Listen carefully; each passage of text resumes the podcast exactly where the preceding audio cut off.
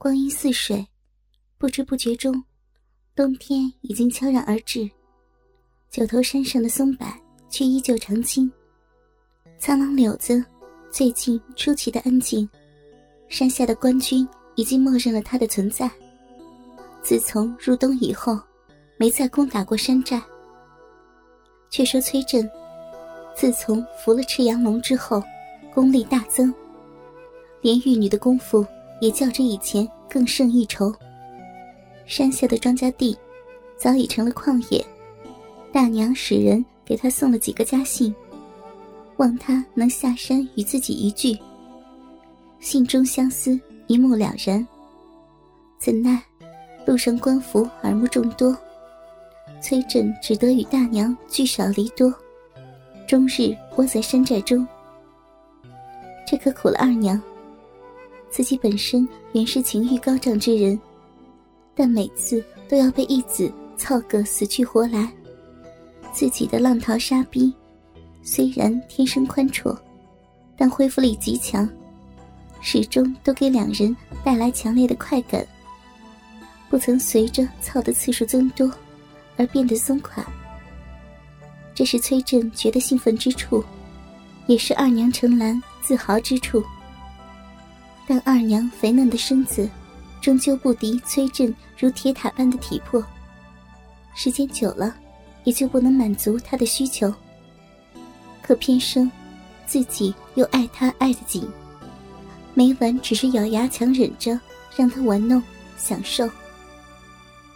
崔振看得出二娘的情绪，怎奈自己被赤阳龙的药性支配，几日不操那妇人，便觉浑身似火烧一般，只好每天安排寨中的大厨炖了上好的燕窝补品给二娘送去。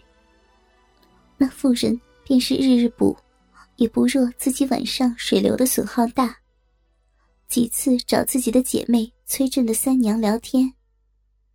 但此事又不能明说，只将那些男欢女爱的风流故事讲与三娘听。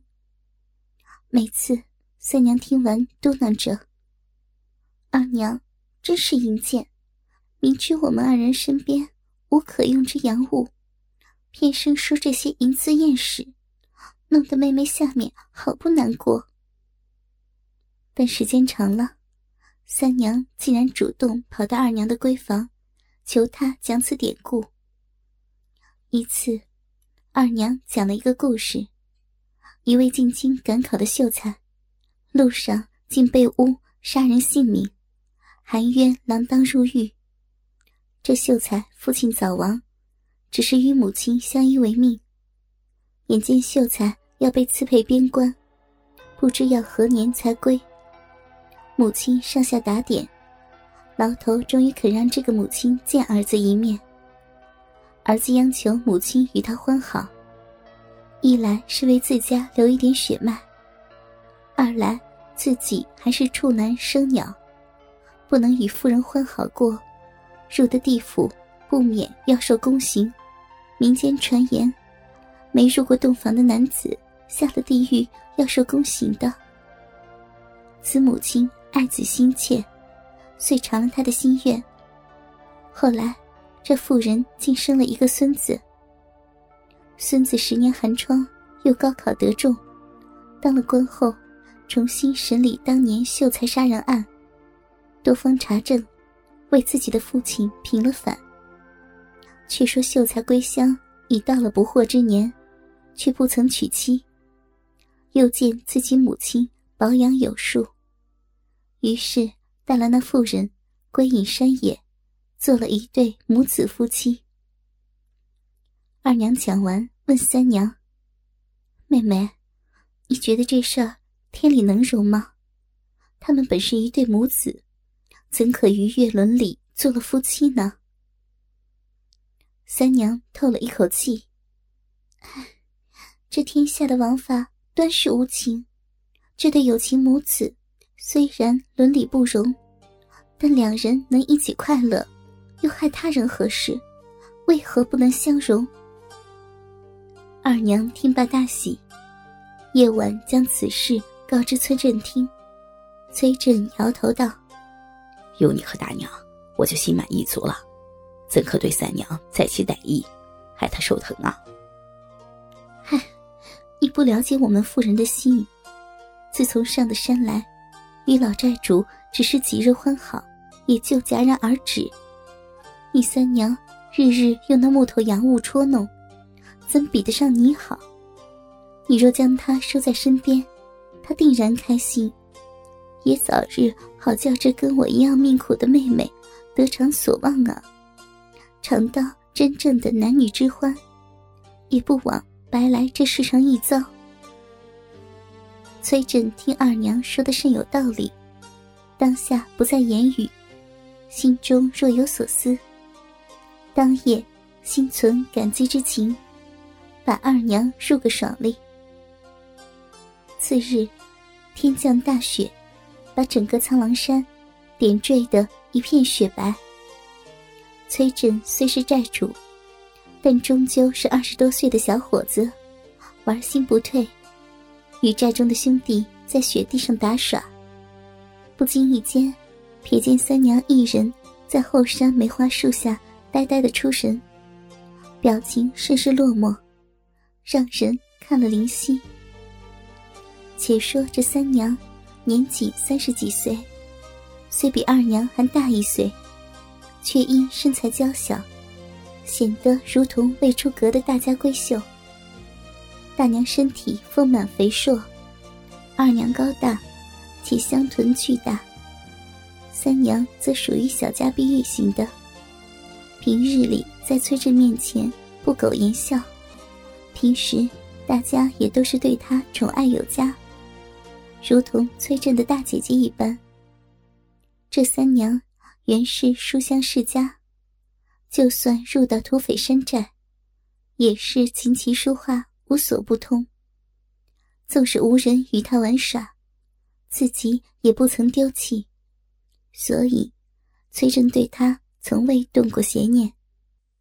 今日与往日不同，二娘说了三娘身体里隐藏的情欲，换中眼光一看，端是一个含怨的少妇模样。傍晚时分，寨中兄弟皆回屋避寒。崔振来在梅花树下，用食指在雪地上写道：“梅开艳红相袭人，不若绣榻有人温。”落款：朕。第二天上午，三娘依旧去望那盛开的梅花，见树下的平整的雪地上有两行字，仔细一读，顿时红霞满面，当下用脚。将雪地上的字踢了个干净。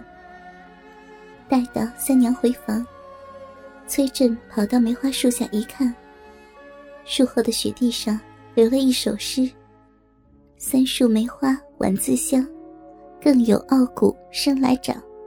相由心生心自重，会教后人不相忘。”崔振看罢，前后思索一番。这三娘却与大娘、二娘不同，自比梅花傲骨，怕后人说三道四，不肯接受自己。晚上用过晚饭，将诗歌抄录在一张纸上，竟然发现是一首藏头诗：“三树梅花晚自香，更有傲骨生来长。相由心生心自重，会教后人。”不相忘。每句诗的开头一个字连在一起，便是三更相会。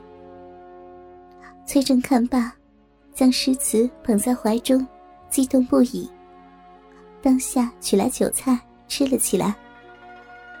且说这三娘，回到入夜后，在床上辗转不安，怕这些字没被崔真看到。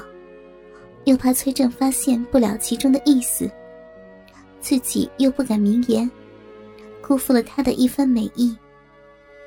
一侧身，压到自己平时用的假鸡巴，摸起来生硬、冰冷。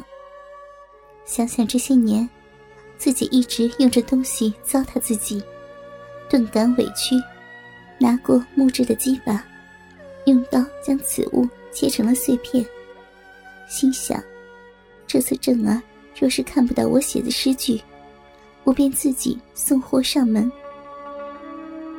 崔振吃酒吃到三更，收拾妥当后，直奔三娘的绣楼。来在门前，轻轻敲了几下，里面传出三娘的声音：“谁呀？这么晚了，可有什么事儿？”三娘，是我，我来看看你。三娘咯咯一笑，做起怪来：“ 这么晚了，你还来作甚？”我又没什么异样，你且回去吧。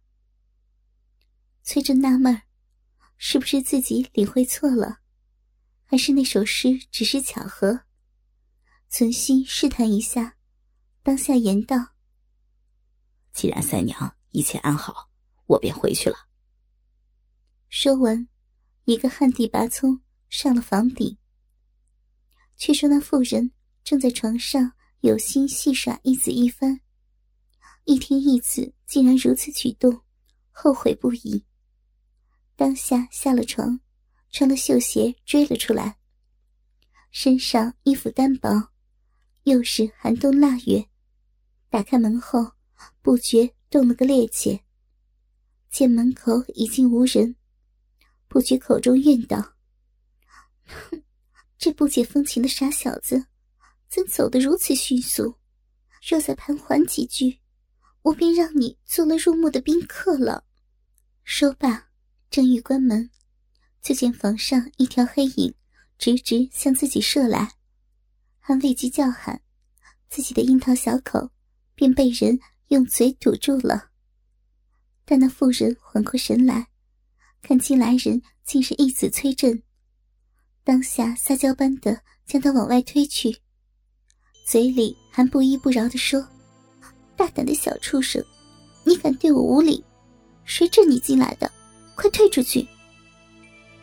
崔振见三娘穿着单薄的内衣，赶忙回身将房门拴紧，一把将她横抱在怀中。再看眼前的人儿，此时的三娘秀发散开，用一方手帕系在脑后，脸蛋上吹弹可破的肌肤。怎像是已经三十多岁的妇人？分明是豆蔻年华的处子。